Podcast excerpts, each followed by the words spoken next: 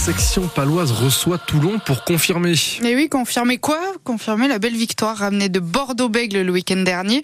Confirmer que sa belle série à domicile en début de saison n'était pas qu'un feu de paille. D'autant que Toulon, en face, est dans le doute. Six défaites sur les huit derniers matchs.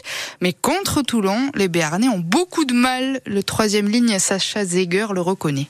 Un match avec euh, du combat, surtout, euh, voilà, ça va être un match d'avant, je pense, vu les conditions. Sous la pluie, avec du vent, ça va être compliqué. Hein. Toujours, c'est une équipe qui ne réussit pas. Je crois il y a trois ans, on a fait nul contre eux ici. L'année dernière, on a pris 30, 32, je crois, ici à la maison. Donc, euh, Seb, il a pas mal insisté là-dessus. Il a affiché au tableau, il a affiché tous les matchs depuis, je crois, c'était 2018-2019. Mmh. Dernière victoire contre Toulon. Donc, il va falloir mettre les, les, mêmes ingrédients que contre Bordeaux, quoi. Énormément de combat. Je pense que c'était ça qui nous manquait chaque fois contre Toulon. Donc, donc énormément de combat. Section Toulon, c'est à 17h à vivre sur France Bleu Béarn Bigorre. Ce sera sans Jack Maddox et sans Sam Whitelock côté section.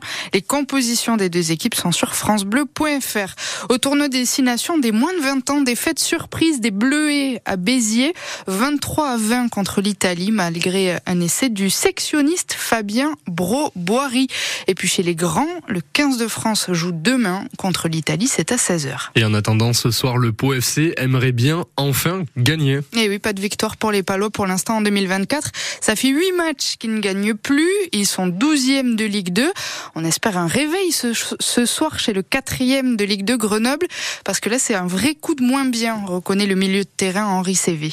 Ça va très très vite. Hein. On était encore bien classé. Aujourd'hui, on est dans la deuxième partie de tableau. C'est très compliqué pour nous de voir ça, mais on est face à une réalité aujourd'hui. Il faut assumer euh, ce qu'on fait en ce moment. Donc euh, après chaque match, il y a toujours voilà deux trois joueurs qui envoient des messages dans notre groupe pour euh, remotiver les troupes. On s'est déjà tout dit. La situation, tout le monde la connaît. On savait que ça, on allait avoir une période compliquée où on n'allait pas gagner des matchs, où ça allait être accroché, où on n'allait pas avoir de bonnes performances. Maintenant, l'idée c'est de vraiment rebondir. C'est là où on va voir si le groupe il est fort. C'est là où on va voir si le groupe il est soudé. Il faut pas s'arrêter de travailler. On sait que derrière, ça commence à revenir. Et c'est important de passer par ces périodes-là. Au moins, ça nous montre que le travail qu'on a fait, bah, il n'est pas fini. Donc, euh, se remettre au travail, il n'y a que le travail qui va payer.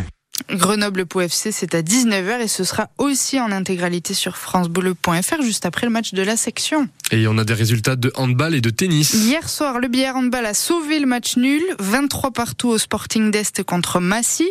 Huitième match consécutif sans défaite pour Billard. Au classement, le BHB est sixième et vendredi prochain, il reçoit le leader Tremblay. À l'Open de tennis de Pau, il ne reste qu'un Français pour les demi-finales. C'est Clément Chidek. Lucas Pouille a été éliminé hier soir par le Finlandais Otto Virtanen.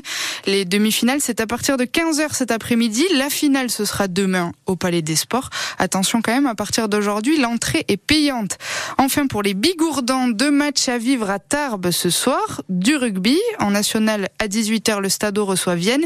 Et du basket, en Ligue féminine, à 20h au Quai de la Dour, le TGB affronte Landerneau pour garder sa place dans le top 8.